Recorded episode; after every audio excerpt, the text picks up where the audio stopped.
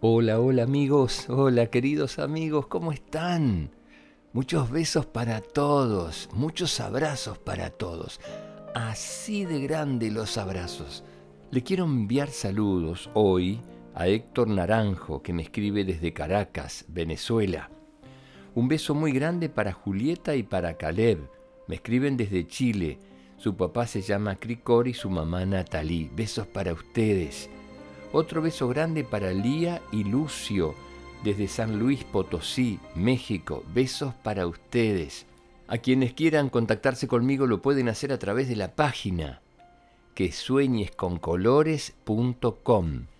Me pueden encontrar también en las redes sociales, en Instagram, que sueñes con colores, y en Facebook, que sueñes.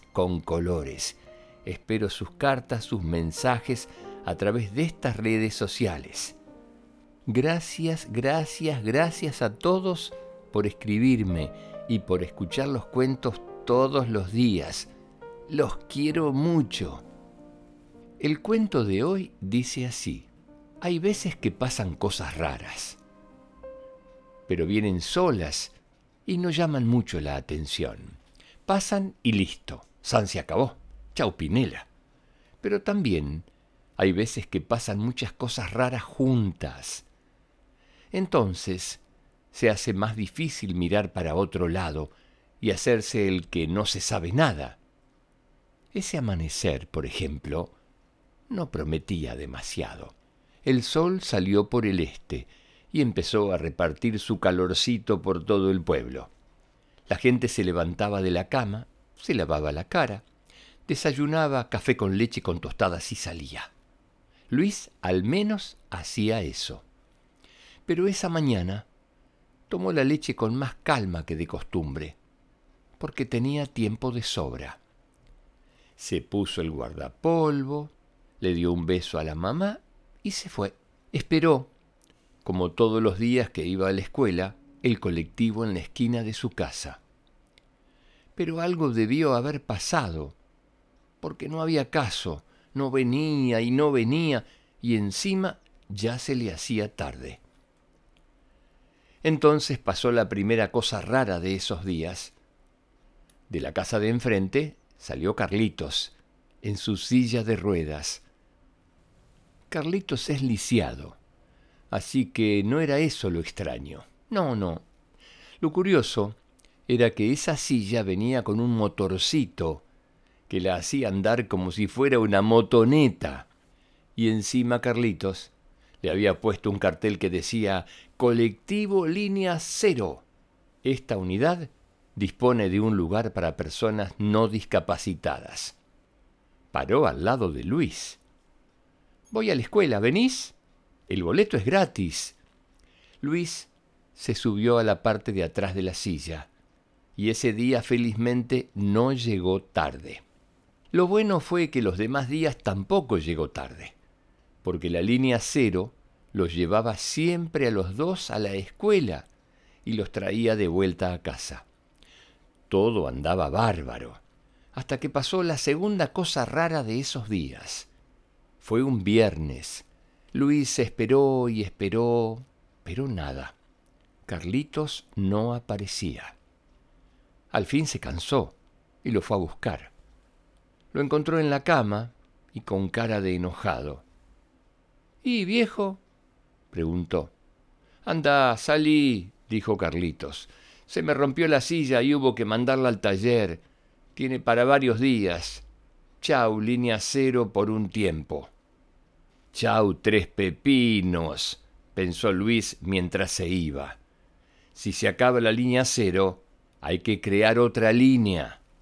Y entonces pasó la tercera cosa rara de esos días. Luis fue corriendo a hablar con el otro compinche, el gordo Barreiro.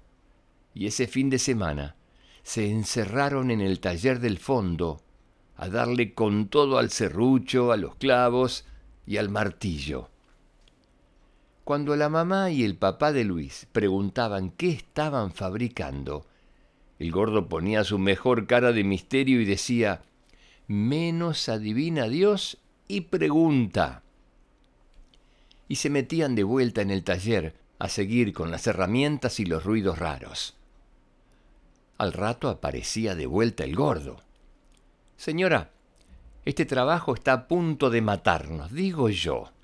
¿No tendría un par de panes con manteca y azúcar o algo parecido? En fin, el caso es que el domingo a la noche sacaron al patio uno de esos cargadores que usaban los reyes de antes para que los llevaran, con dos palos largos en cada punta y una casita sin techo en el medio. Y además le pusieron un cartel que decía Colectivo Línea 1000. Esta unidad dispone de un lugar. Es para Carlitos.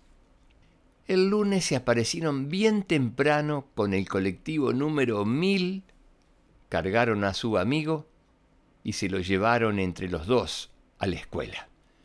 Poco después, Carlitos volvió a tener el suyo, pero hubo que cambiar el cartel. Ahora decía Colectivo Línea Cero.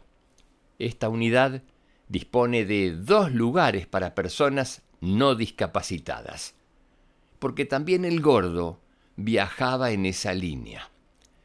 Claro, los tres pasajeros de ahora pasan más que los dos pasajeros de antes, y entonces el único colectivo de la línea cero se rompe más seguido y tiene que ir al taller. Pero no hay problema. El único colectivo de la línea 1000 está guardado en el fondo de la casa de Luis, esperando. Y siempre que lo necesitan, entra en servicio. Bueno chicos, hablamos de algo muy importante en este cuento, de la amistad, de la solidaridad y que todos somos iguales y que tenemos los mismos derechos, en el caso de los chicos, a estudiar y a compartir la escuela. Así que fundamentalmente es la demostración en este cuento de que los amigos son los amigos y que siempre están. ¿Ustedes tienen buenos amigos? ¿Siempre están? ¿Ustedes son buenos amigos? Que levante la mano quien se considera buen amigo. A ver, a ver, a ver. Quiero ver todas las manos de los chicos que escuchan los cuentos levantadas. A ver, los que se están durmiendo, remoloneando, a levantar la mano y a decir presente. Todos somos buenos amigos y sabemos compartir y sabemos ayudar. Promesa de amigos. Hasta un próximo cuento, chicos. Que sueñen con colores. Los quiero mucho. Chao.